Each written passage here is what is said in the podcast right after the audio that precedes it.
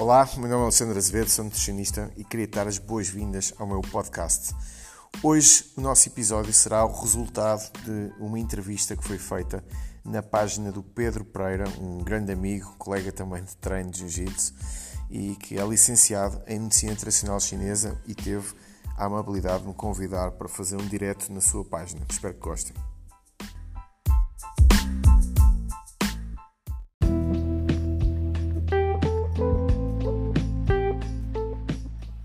Quando perguntamos a alguém qual a coisa mais importante que podemos ter na nossa vida, a maioria das pessoas responde sem pensar: a nossa saúde.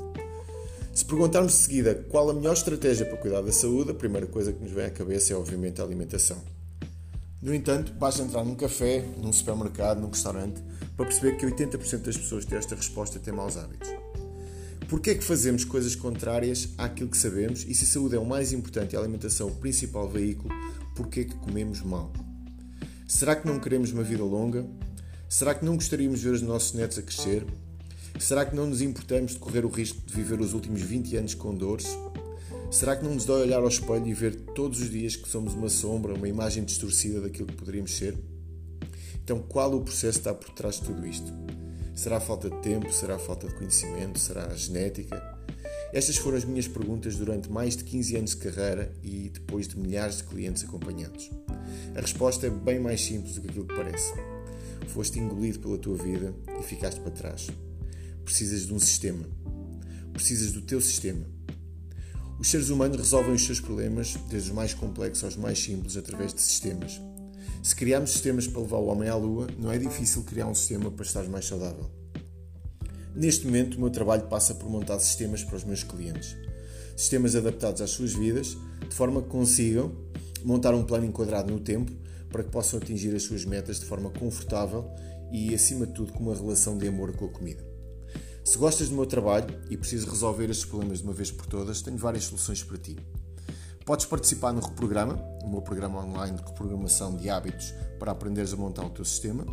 As novas turmas começam sempre no final de cada mês podes marcar uma consulta comigo ou podes aceder ao meu programa anual, onde poderás trabalhar comigo durante um ano, com consulta incluída, com treino prescrito por uma profissional na área e com isso, obviamente, teres possibilidades de atingir os teus objetivos com mais calma, com mais tempo e com mais conhecimento.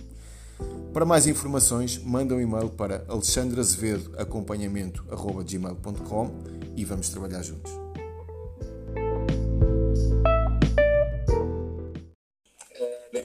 Direto aqui no, no nosso grupo. Uh, espero que se encontrem todos bem, que tenham tido um, um, bom fim de semana prolongado. Este, esta semana tivemos aqui esta, esta benesse e espero que tenham aproveitado da melhor forma. Uh, hoje temos aqui como, como convidado o, o nutricionista uh, Alexandre Azevedo. Alexandre, eu primeiro de tudo quero te agradecer o facto de,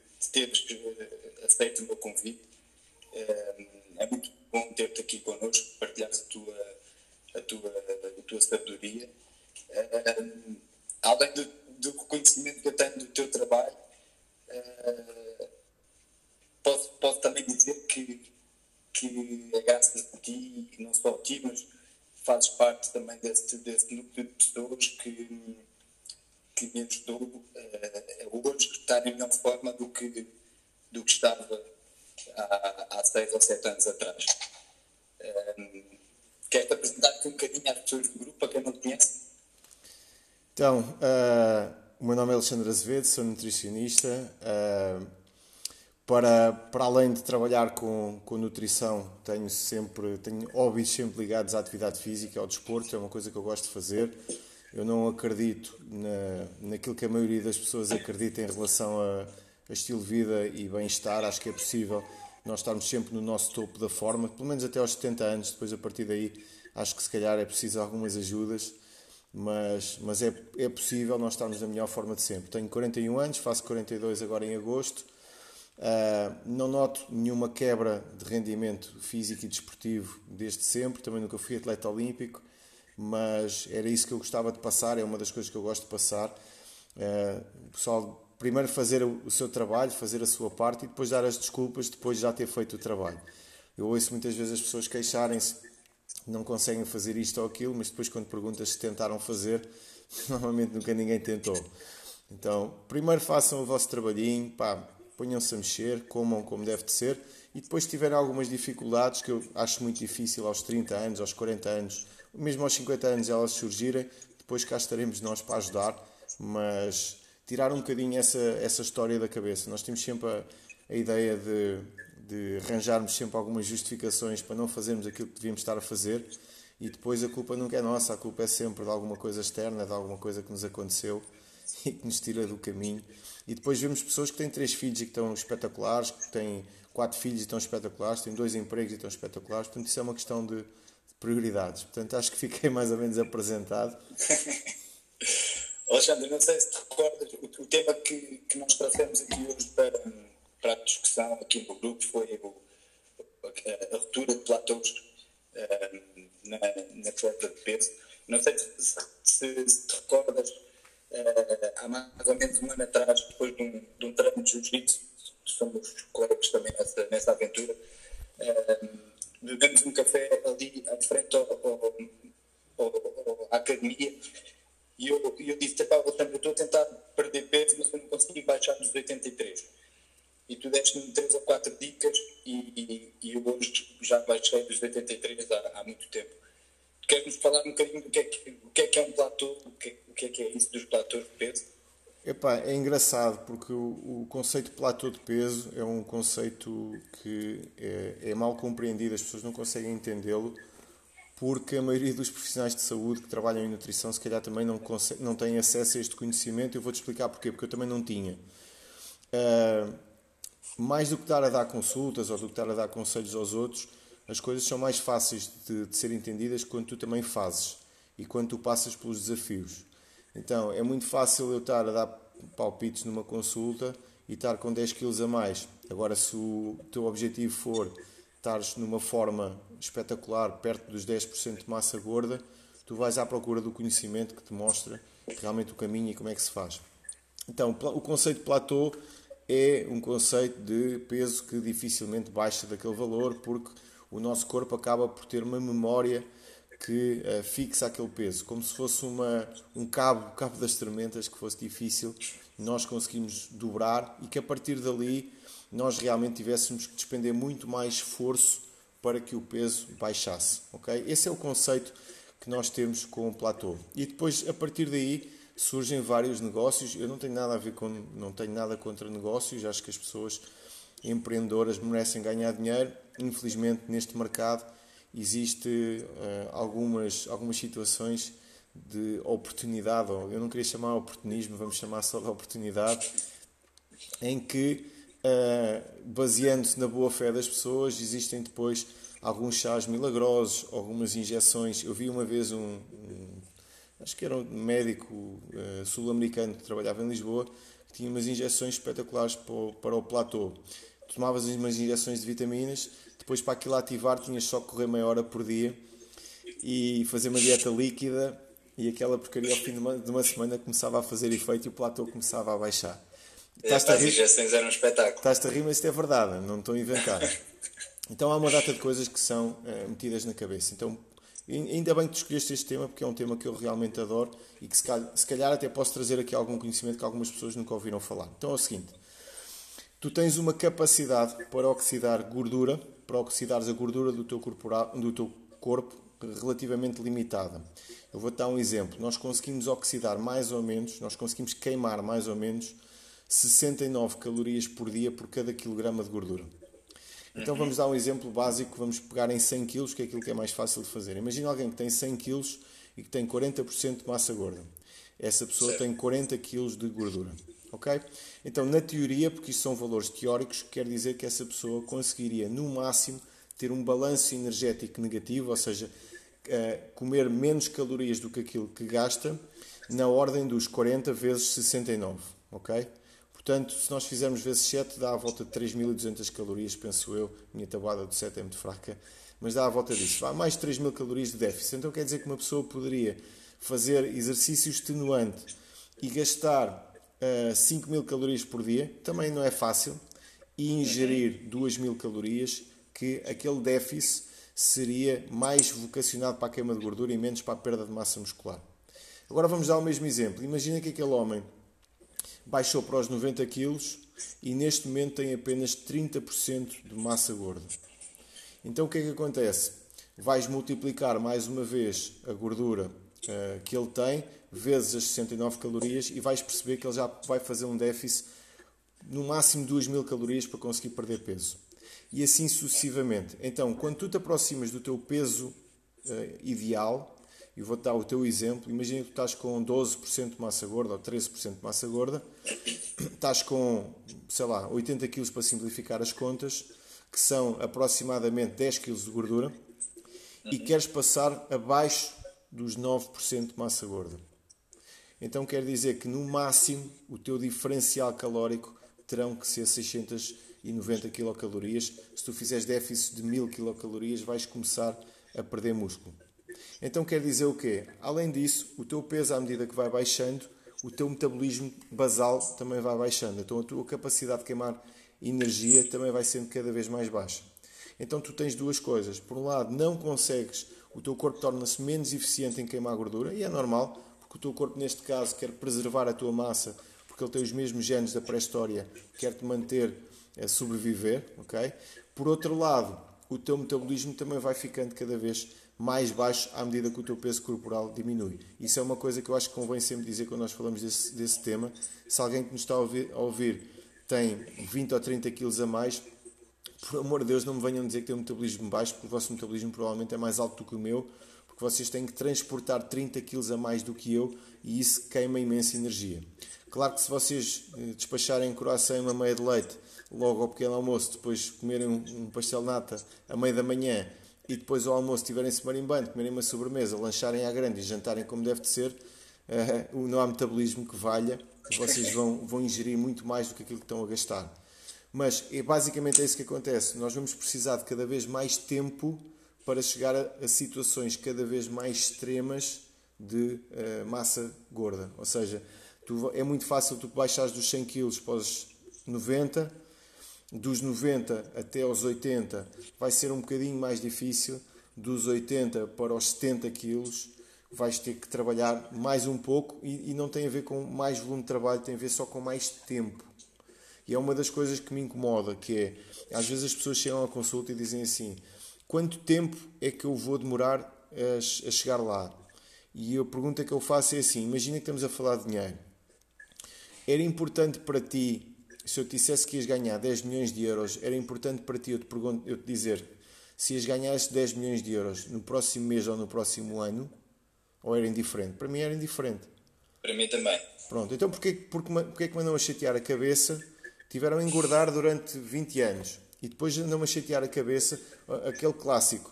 Ah, se eu não vir resultados rápidos, uh, eu desisto. É pá, então meu, vai, vai ali aos gajos dos comprimidos, para os gajos dos comprimidos, entre os comprimidos à maneira Uh, epá, vai lá, não me chateias a minha cabeça. Tu, se quiseres ficar top, tens que meter na tua cabeça que, tens que fazer uma alteração da forma como tu olhas para ti próprio, a forma como tu olhas para a tua dieta.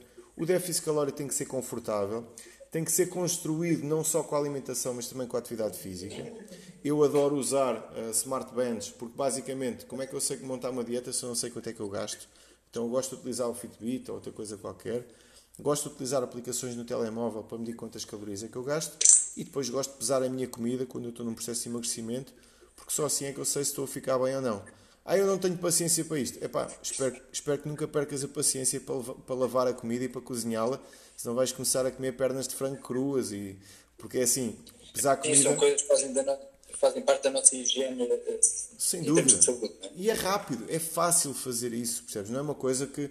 Lá, se tiveres uma balança decimal em cima da, da, tua, da tua cozinha, enquanto estás a lavar a comida, se depois antes de servires pesares a comida e meteres no prato, pegas numa aplicação, metes na aplicação, há 10 aplicações que fazem isso, gratuitas, epá, e tens um valor calórico daquilo que estás a comer. Ah, eu não tenho paciência para isso. Epá, tudo bem. Também se toda a gente tivesse, íamos a Santa Cruz e se calhar não víamos tanta gente fora de forma, não é? Claro. Uh, e, então, digo uma coisa, Tchau, tenho aqui uma, uma, um membro do grupo que me perguntou: o platô é o mesmo que uma adaptação metabólica? Não, o platô sinceramente, é um conceito que, na minha ótica, é um conceito imaginário, ok? Eu vou-te explicar porquê. Eu vou-te falar na prática.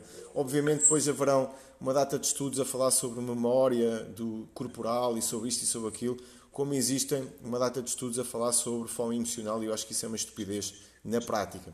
Então, na prática, o que acontece é nós temos tendência para preservar a nossa massa uh, corporal, por uma questão de sobrevivência, e à medida que vamos baixando o peso, vamos nos tornando menos eficientes a emagrecer. Para quê? Epá, para não, para um, ser humano selvagem no meio de uma tribo primitiva, uh, se tiver 30 kg de gordura a mais, consiga queimar rapidamente essa gordura, disponibilizá-la como energia para caçar. Epá, mas depois, quando chegar ali àquele valor, que abaixo daquele valor possa ter algumas consequências, o corpo vai começar a abrandar, vai reduzir a função metabólica para tu não passares dos 70 kg para os 50, como passarias dos 100 para os, sei lá, no ambiente natural, dos 100 para os 80, se calhar rápido, ok? Então é uma, é uma proteção do organismo natural, normal, que faz com que tu consigas preservar a tua massa gorda durante mais tempo, quando a tua massa gorda começa a descer. Como é que se rompe um platô? Epá, é fazer um déficit calórico descontraído, tranquilo, comendo coisas ótimas, mas gastando sempre mais um bocadinho do que aquilo que nós acabamos por uh, necessitar. Portanto, é só isso. Porque o stress e a ansiedade que às vezes as pessoas criam à volta do emagrecimento também as impede de, de atrasa o processo, não é? Eu acho que mais do que o stress é o desconforto. Eu, eu dou sempre este exemplo. Imagina que uh, eu digo-te assim, oh Pedro, vamos fazer aqui uma, vamos fazer aqui uma situação. Olha, tu vais Tu vais, tens que ir do Porto até ao Algarve. Eu dei este exemplo, estou a gravar isto para o meu podcast, eu dei este exemplo no meu último podcast, mas eu acho que eu, fica sempre eu, bem as pessoas ouvirem. Tu vais do Porto até ao Algarve. E eu digo-te, imagina, são 700 km, não sei. Preferes fazer esses 700 km a pé ou todo nu, sentado em cima de garrafas de vidro partidas, mas de carro? É que... pé. Mas o, o, da outra forma é mais rápido, não é? Então o que é que as pessoas fazem? Têm 30 kg para perder e em vez de montar um déficit calórico confortável de 500 ou 600 calorias, basicamente estamos a falar em alguém mexer-se 2500 calorias com um relógio destes, é pá, eu, eu, hoje, eu hoje já passei os 3000, ok? Eu já passei os 3000 e não fiz nada de especial. Fui a, fiz musculação de manhã e nadei há bocado e andei um bocado a pé. Agora imagina, se tu consumires 2.800 calorias, comeres 2.000, que é super confortável, e se fizeres isso durante um ano, despreocupadamente, fizeste um treininho de força e andas a pé, pá, é a mesma coisa que is do Porto, uh, ou do, Algarve, do Porto ao Algarve a pé. É, demora tempo. O que é que as pessoas fazem? Vamos começar a fazer uma dieta da sopa, vamos começar a só comer saladas e a cortar nos hidratos, e a fazer restrição calórica para 600 ou 700 calorias por dia. Daqui a um mês já não podes com saladas à frente, estás passado a cabeça, só te apetece é comer tudo e mais alguma coisa, não tens força para treinar no ginásio, não tens rendimento esportivo, desistes. E o que é que acontece? Se tu fores sentado em garrafas de vidro, a última coisa que te apetece é repetir o processo. Mas acontece uma coisa que para mim é muito mais grave, que é tu começas a ganhar uma crença negativa em relação àquilo que tu és. E então, cada vez que tu pensares em perder peso, pensas assim: eu sou uma besta, eu nunca consigo fazer nada de jeito, portanto, eu não vou voltar a um processo destes porque este processo foi extremamente desconfortável. E o que acontece é que tu começas a criar uma data de histórias à tua volta. Vai, comum, as pessoas chegam à consulta e dizem assim: Eu vou-te contar a minha história. Eu quero lá saber da tua história, meu. A tua história é aquilo que justifica aquilo que tu estás a fazer até agora. Se me fores contar a tua história outra vez, perdemos uma oportunidade de escrever uma nova. Não é? Se voltares a, a, a, repetir os mesmos comportamentos, nunca vais, nunca vais ser uma pessoa diferente. É assim, a tua história eu já sei, basta olhar para ti. Se foi por causa dos filhos, se foi por causa da família, se foi por causa de, do trabalho, se foi porque tiveste uma lesão, se foi porque tiveste um divórcio, isso depois já são, são detalhes te fizeram chegar aqui até, até hoje. É como, como acontecia às vezes, pessoas que, eram, que tinham, tinham feito consulta comigo em tempos, depois me encontravam no café e continuavam com peso a mais, estavam a comer um bolo e diziam assim: Ó oh, doutor, foi só hoje. Dizia: Não foi nada só hoje, pá. Se fosse só hoje, estavas magro, meu. Não há uma associação de obesos anónimos, não é? Tipo, não há obesos anónimos. Percebes? Agora, eu, eu falo desta forma e, e falo de propósito, epá, e falo de propósito porque, ao contrário de doenças autoimunes, ao contrário de cancro, diabetes tipo 1 e doenças que são chatas, epá, qualquer pessoa com, com excesso de peso, se tiver vergonha na cara, perde o peso. E eu acho que hoje em dia, hoje em dia há, uma, há um movimento contra a vergonha que me incomoda bastante. Nós temos que sentir vergonha quando estamos a fazer as neiras. Parece que, parece que é chato, parece que, parece que se alguém tiver com excesso de peso, parece que essa pessoa não, não deve sentir vergonha. É pá, deve sentir vergonha. Porquê? Porque excesso de peso é uma doença. Nós não estamos a falar de questões estéticas. Às vezes diz, ah, aquela pessoa, aquela pessoa é tão corajosa, mesmo com excesso de peso mostra o corpo. Corajoso é um bombeiro que desce umas escadas com uma criança e com uma velhota às costas num prédio em chamas. Não, nós não podemos confundir coisas Agora, aquela pessoa não deve ser discriminada, ninguém deve chatear a cabeça, obviamente, ok? Cada um faz o que quer da vida, eu não tenho nada a ver com isso. Epá, cada um faz aquilo que quer, mas pô, se está doente por, de propósito não é coragem. Ouve lá, se tu vis um amigo teu a fumar, diz assim: o meu amigo é tão corajoso, está a fumar um cigarro, mesmo sabendo que aumenta o risco de cancro e doenças cardiovasculares. Não é, não é, coragem, não é coragem, é parvoíce. Agora, Sim, a, a, falta de motivação e as crenças negativas não são um ato de coragem, não é como estás a dizer. É, é, às vezes também falta às pessoas alguém, e, por isso é que eu também é, gosto e, e chamei-te aqui para, para, para falar aqui no meu grupo, porque às vezes falta alguém que, que, que aborde as coisas da forma frontal como tu fazes, e há muitas pessoas que não têm essa, essa voz para, para, para ouvir, não é? Eu acho, oh Pedro, eu acho que falta em todos os setores. Percebes? Eu acho que nós nos ofendemos às vezes com coisas que não nos devíamos ofender. Vou dar um exemplo. Uh, se tiveres alguém que não gosta de ti, que dá uma opinião negativa sobre ti, sobre o teu trabalho, tu pegas nessa, op nessa opinião, fazes um rolinho e o deitas no lixo. Se tu tens alguém que é próximo de ti, que gosta de ti, que tu sabes que gosta de ti, que chega ao pé de ti e diz assim: Ó oh Pedro, tenho que falar contigo. Pá, estás a fazer as neiras aqui, aqui, aqui, eu não estou a gostar de ver. Epá, a melhor coisa que tu podes fazer é dar um abraço a essa pessoa e dizer assim: Epá, obrigado porque tiveste a frontalidade de me dizer isso na cara e isso vai-me ajudar a ser melhor. Percebes? Então o que é que acontece? Hoje em dia há muitas. Eu odeio que me passem a mão na cabeça quando eu estou a fazer as neiras, meu. Eu odeio que me façam isso. Percebes? Odeio. É a pior coisa que podem fazer. Então, as coisas devem ser ditas da forma como elas têm que ser ditas. E volto a dizer, porque estamos a falar de obesidade, estamos a falar de uma situação que qualquer pessoa resolve em seis meses. Pá. Se eu pudesse escolher uma doença crónica, eu escolhi a obesidade.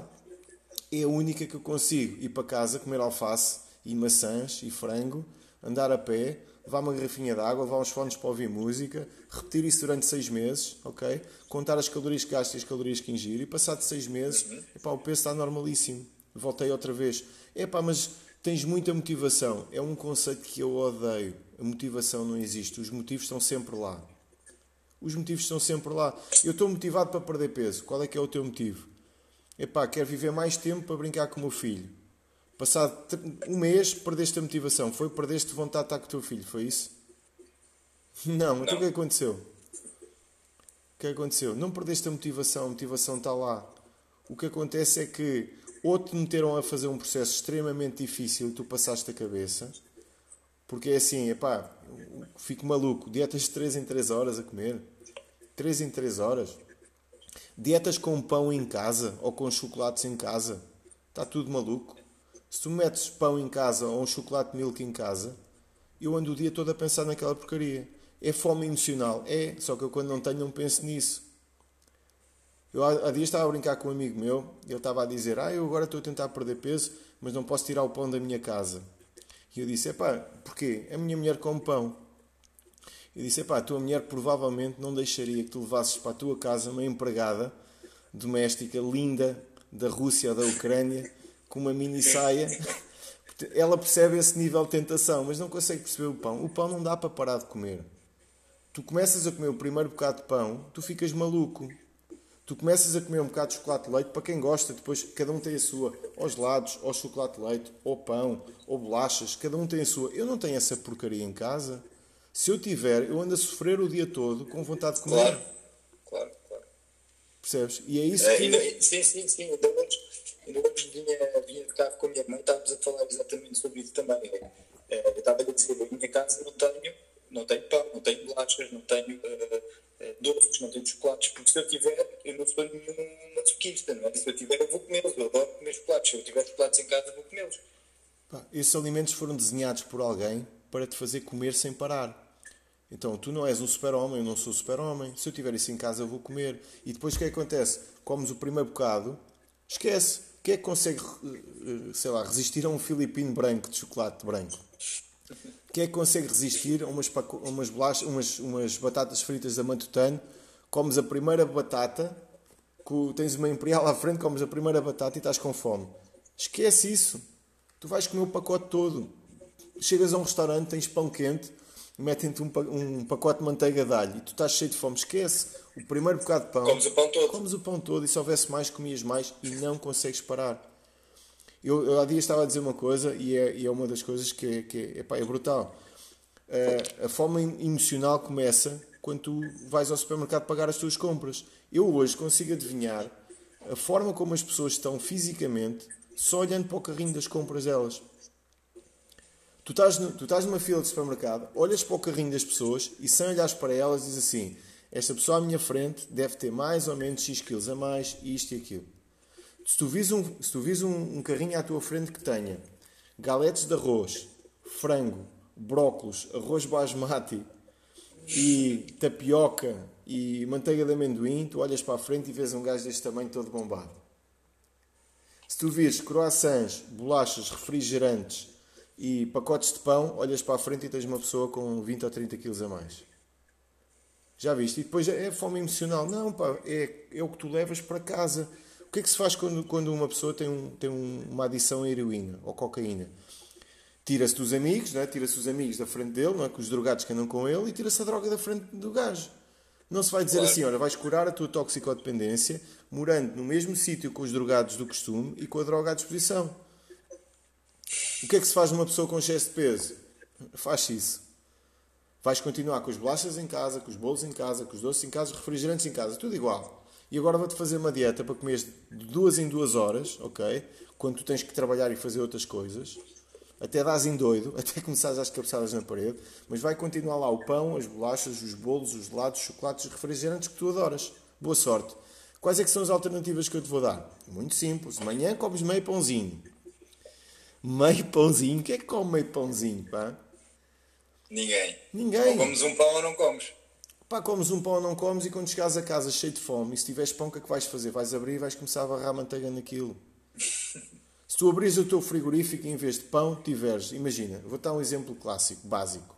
Tu imagina que chegas a casa, são 6 da tarde, ok? Estás cheio de fome, nem comeste nada de jeito, comeste uma salada com frango à hora do almoço e foste fazer surf.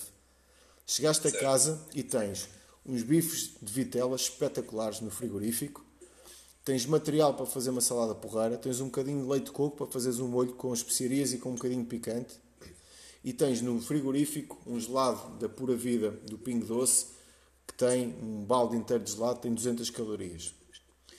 Pá, tens algum problema com isso? Chegas a casa, o que é que fazes? São 6 da tarde. Ou tens uma sopa do continente ou uma coisa qualquer. Chegas a casa cheio de fome, cozes dois ovos, metes um bocado da sopa do continente no micro-ondas, metes o ovo cozido aos bocados lá para dentro e bebes aquilo. Vais à fruteira, pá, tens lá umas bananas à maneira, comes uma banana e depois vais fazer uns bifinhos de vaca que tu adoras, metes uma, metes uma saladinha preparada como deve de ser, fazes um molho porreiro para a salada e comes 200 ou 300 gramas de carne e bebes um copo de vinho no final. Estás triste com essa tua alimentação? Não. Precisavas de pôr uma lasanha no, no micro-ondas ou de, ou de despachar um pacote de bolachas? Não é? Nem sentes falta. Nem sentes Se falta. assim, nem sentes falta. Nem sentes falta. Há coisas ótimas que um gajo pode comer, coisas espetaculares que um gajo pode comer, sem precisar de recorrer ao junk food. Agora, se estiveres em casa, boa sorte. Pá, boa sorte. Eu tenho aqui uma. Acho que foste um bocadinho contra aquilo. Eu tenho aqui um, um, um um exemplo de lista, de lista de compras que tu fazias se quisesses cobrar um plato de pizza. Pá, é muito fácil. É, isso, não foi? É muito fácil. Eu normalmente tento comer aquilo que os seres humanos comem, ok? Evito aquilo que os porcos comem para engordar, ok? É tão simples quanto isso, ok? Se eu quiser engordar um porco, que é um animal omnívoro, tem uma alimentação semelhante a um ser humano na natureza, O que é que eu dou a um porco? Dou-lhe farinha, dou-lhe açúcar e dou-lhe um volume calórico gigantesco na dieta dele. Se eu quiser dar uma alimentação a um ser humano, eu penso assim: nós temos uma evolução no meio da, da natureza, desde os primeiros hominídeos, que durou 2,5 milhões de anos. E durante esses milhões de anos houve uma alteração da alimentação de um ser humano que fez com que o seu intestino fosse cada vez mais pequeno, por exemplo, em relação aos primatas. Os gorilas têm intestinos gigantes e têm por isso um cérebro mais pequeno, porque o intestino e o cérebro competem caloricamente por necessidades energéticas. O nosso intestino foi ficando mais pequeno porque nós, os primeiros humanos, tiveram acesso a proteínas e gorduras, principalmente de animais caçados por grandes felinos. Então, os primeiros hominídeos partiam os ossos com uma pedra, chupavam o tutano e iam comendo esses tecidos moles e bocados de carniça das carcaças. Então, foram tendo cada vez mais necessidades de proteínas, gorduras da classe dos ômega 3, gordura saturada e também um aminoácido muito importante que é a colina, que nós vamos buscar principalmente aos tecidos moles, é uma das coisas que eu acho que nós devíamos suplementar. Então, para simplificar, os seres humanos durante milhões de anos comiam carne, peixe, ovos, legumes, fruta e tubérculos. Isto é a alimentação de um ser humano na natureza. Varia, obviamente, de acordo com a latitude onde os seres humanos estavam. Não é? A alimentação no esquimó é completamente diferente da alimentação de uma pessoa que vivesse na Península Ibérica há 40 mil anos e diferente também de alguém que vivesse em África. Mas o padrão é sempre o mesmo. Proteína, bichos, não é? Bichos, seja aquilo que for, sejam de origem marítima, sejam de origem terrestre. Eh, uma coisa que hoje em dia nós não consumimos muito, que são algas. Nós temos uma necessidade elevada em iodo. Cuidado só com as pessoas que têm problemas na tiroide e aí as coisas devem ser reguladas. E depois, para além disso, fruta, de preferência sazonal, não é? de acordo com a disponibilidade do ano. Não faz sentido, se calhar, nós comemos sempre os mesmos frutos na mesma altura, até porque a quantidade de açúcar vai aumentando uh, à medida que o tempo vai ficando cada vez mais quente. Se calhar isso é uma necessidade humana para que nós ganhamos algumas reservas de gordura para depois, para o inverno, comermos mais proteína e vegetais. Portanto, basicamente, animais, fruta, uh, vegetais e tubérculos, como por exemplo a batata. Em relação à batata, eu prefiro a batata uh, branca à batata doce por uma razão. Porque eu, se tiver uma batata doce em casa feita, sou capaz de comer meio quilo de batata doce. Se eu tiver batata inglesa ou batata branca, como vocês conhecem, em casa cozida, 100 gramas ou 200 gramas de batatas cozidas já fico cheio e é um alimento que eu não tenho vontade de comer até arrebentar. Esse é um dos principais truques. Eu não consigo comer carne de vaca até arrebentar, eu não consigo comer fruta até arrebentar, eu não consigo comer batatas brancas até arrebentar, nem legumes até arrebentar. Agora, sushi consigo, pizzas consigo, massas consigo, arroz consigo, chocolates milka consigo, agandaze consigo. E como eu consigo fazer, e bolachas e biscoitos de manteiga, eu consigo comer isso até rebentar. E como eu consigo comer isso até rebentar, eles não estão na minha casa. Eu normalmente faço ciclos calóricos, ou seja, eu faço uma alimentação hipocalórica todos os dias e depois, consoante as, as calorias que eu preciso comer, eu faço acertos ao fim de semana. E acertos ao fim de semana quer dizer que eu às vezes consumo ao fim de semana, por exemplo, ao sábado ou ao domingo, 4 mil calorias. E o que é que eu faço? Aí vou buscar o milka, as bolachas, aquilo que eu quiser, estouro aquilo tudo num dia e no dia a seguir não me sobra uma bolacha para contar a história e volto outra vez a fazer uma semana tranquila, carne, peixe, legumes, ovos, fruta e alguns tubérculos, uma batatinha para acompanhar os bifinhos de vitela e está ótimo. Alexandre, assim em, em modo de, de de compilação, de resumo. Eu vou-te pedir um exemplo. Uh, se, eu, se eu fosse ter contigo e dissesse: uh, Olha, estou num processo de, de, perda de peso, neste momento estou com 80 quilos, não consigo baixar dos 80, meto 1,83m e, e não consigo baixar desse peso, é o meu platô, pá, já fiz uma data de coisas, não consigo baixar daqui. O que é que tu, o que é que tu sugerias? Eu ia ao Google, ok, se não tiveres nenhuma smart band, calculava o teu metabolismo basal utilizando uma coisa chamada a fórmula de Harris and Benedict, é só meter lá os dados, aquilo fica feito e digo-te assim, o teu metabolismo basal, e eu vou-te dizer a olho, são 1700 calorias, ok? Se estiveres a dormir numa cama, acamado, vais gastar 1700 calorias para preservares o teu cérebro, os teus batimentos cardíacos, respiração, trocas, trocas celulares, ok? Isso é aquilo que tu gastas uh, a dormir. Valores aproximados, ok? Posso estar completamente enganado, são aproximações. Portanto, o que vais ter que fazer agora é somar a atividade física nisso. Quanto é que estás a fazer? Não sei. Compra uma Fitbit e depois vamos saber quanto é que fazes. Depois a saber, depois tens uma Fitbit, por exemplo, diga assim: olha, Pedro, vais fazer uma coisa. Tu agora vais gastar todos os dias à volta de 3 mil calorias, ok? Vamos fazer isso. E vais fazer uma alimentação a rondar as 2.200, ok? Tu dizes, então, ok, estou a fazer um déficit de 800 por dia. Isso é. Tu no fim de semana como o déficit de 800 para ti é muito, vamos fazer o seguinte: vais fazer um déficit de 800 por dia, mas dessas 800 vamos guardar 200 para o fim de semana. Então quer dizer que tu no fim de semana vamos multiplicar 200 por 6, tens mais 1200 calorias para juntares, por exemplo, ao domingo. Então tu no domingo não vais comer 2200, vais comer 2200 mais 1200, que dá aproximadamente vá, 3500 calorias. O que é que eu vou fazer com isso? Faz o que tu quiseres. Eu faço assim: jejum de manhã, à hora do almoço, como uma salada de frango para poupar calorias e depois ao lanche como um gelado de três bolas e à noite vou jantar uma grande pizza, vou beber uma garrafa de vinho e vou comer uma sobremesa. Porquê?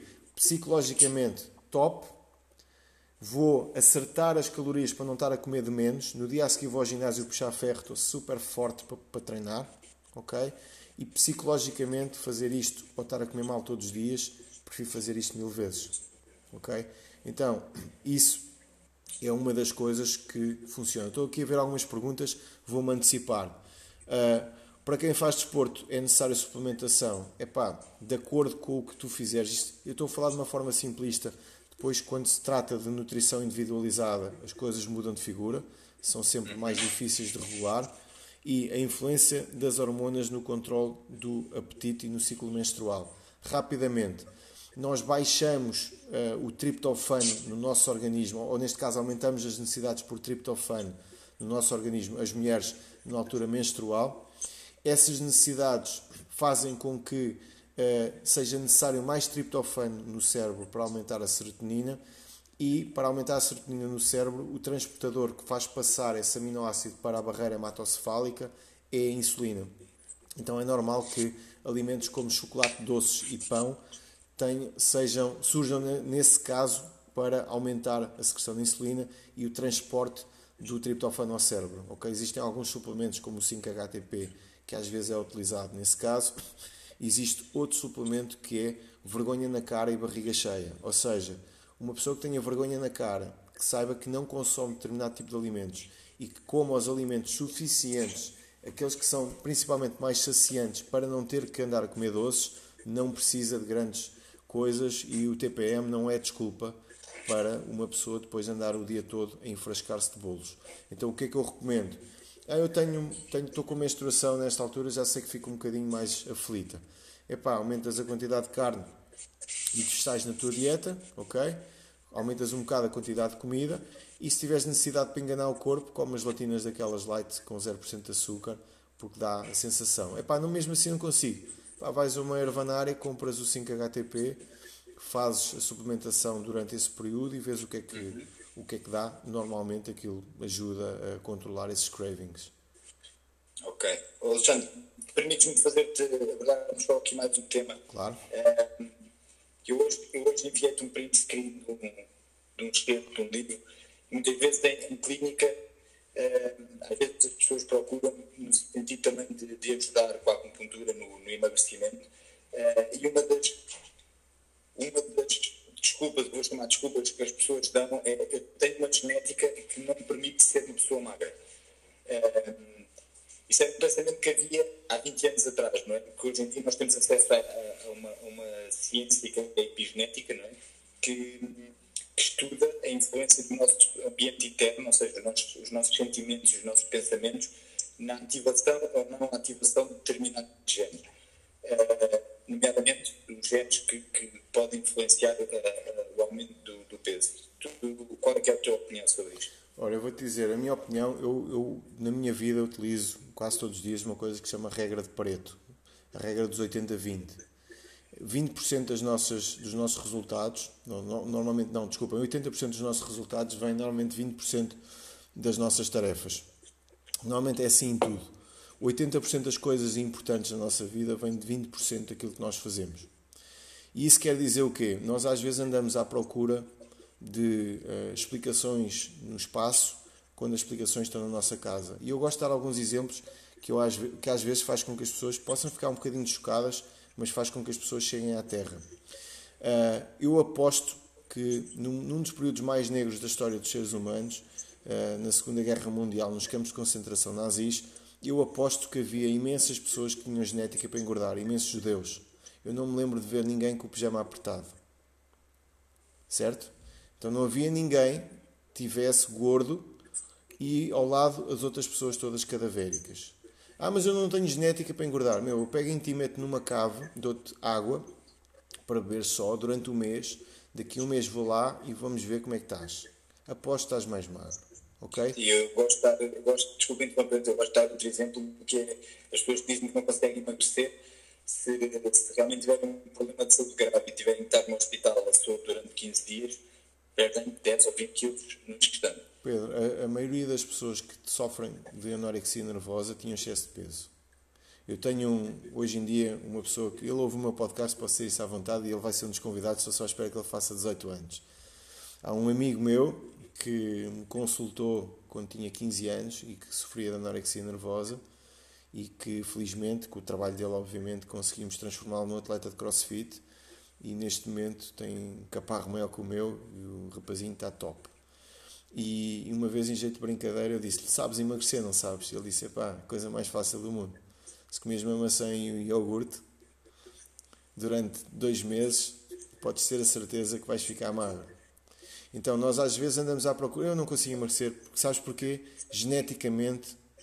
Eu, então, espera lá, ok, tudo bem, geneticamente é difícil para ti. Então, diz-me lá, o que é que tu fazes? Eu não faço nada. Não é? Geneticamente é lixado. Ou então dizer, eu já não, já fiz montes de coisas. Quantas calorias é que gastas por dia? Não faço ideia. Então não fizeste porra nenhuma. É a mesma coisa. Imagina tu dizes-me assim, Pedro, ou Alexandre, eu quero emagrecer. Isso ok. É a mesma coisa e eu digo-te assim, quantas calorias gastas por dia? Não sei. Ok. Então eu vou-te ligar amanhã e vou-te dizer assim, olha Pedro, eu... Uh, quanto gasóleo é que eu ponho hoje no meu carro? E tu dizes, como assim? Carro é que tu vai... Qual é que é o teu carro?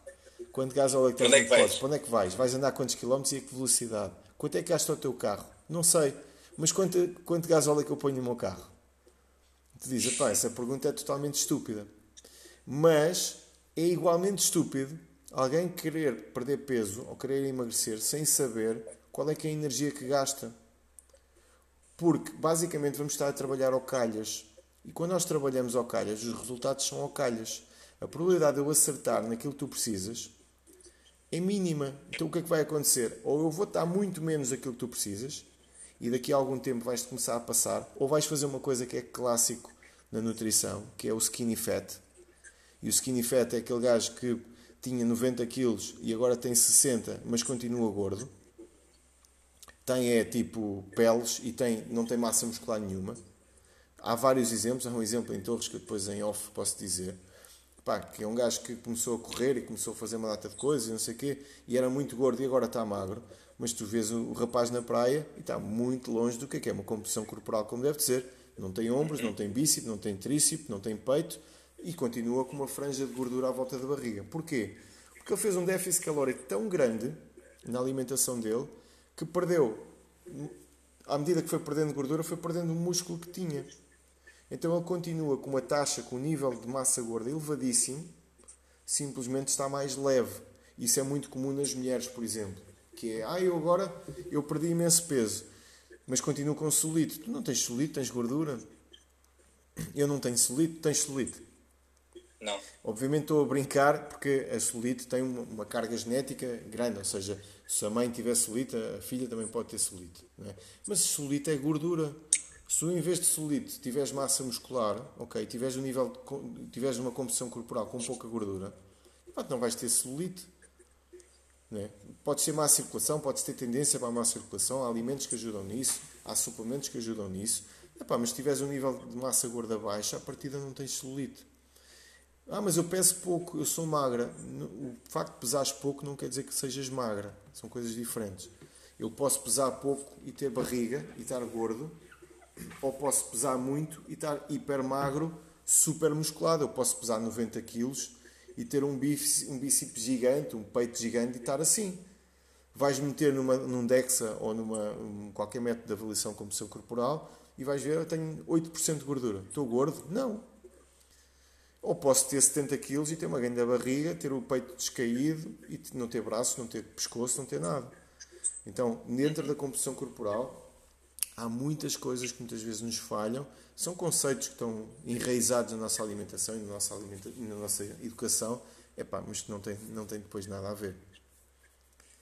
Uh, tens mais alguma coisa a acrescentar aqui para, para a nossa conversa? Certeza que tens e, e, e havia muito mais coisas a dizer mas não sei, também estás a fazer um podcast para o teu, para o teu canal, não sei se, é pá, estás tranquilo, se queres. Tranquilo, porque é assim, o podcast é um formato que eu, eu sou um enorme consumidor e o podcast tem dois meses e já passou as 6 mil, 6 mil downloads, portanto as coisas estão, estão a correr bem, estou nos primeiros lugares de saúde em Portugal, está a ser muito fixe, está a ser uma experiência muito boa. Se vocês quiserem, se vocês ainda nunca ouviram Alexandre Azevedo Nutricionista, Spotify, uh, no formato Apple, em qualquer formato podcast está lá publicado, por isso isso não há problema. Há uma coisa que eu gostava de dizer sim, nunca se queixem de nada que vocês não tenham feito tudo ok? Nunca façam isso, por amor de Deus.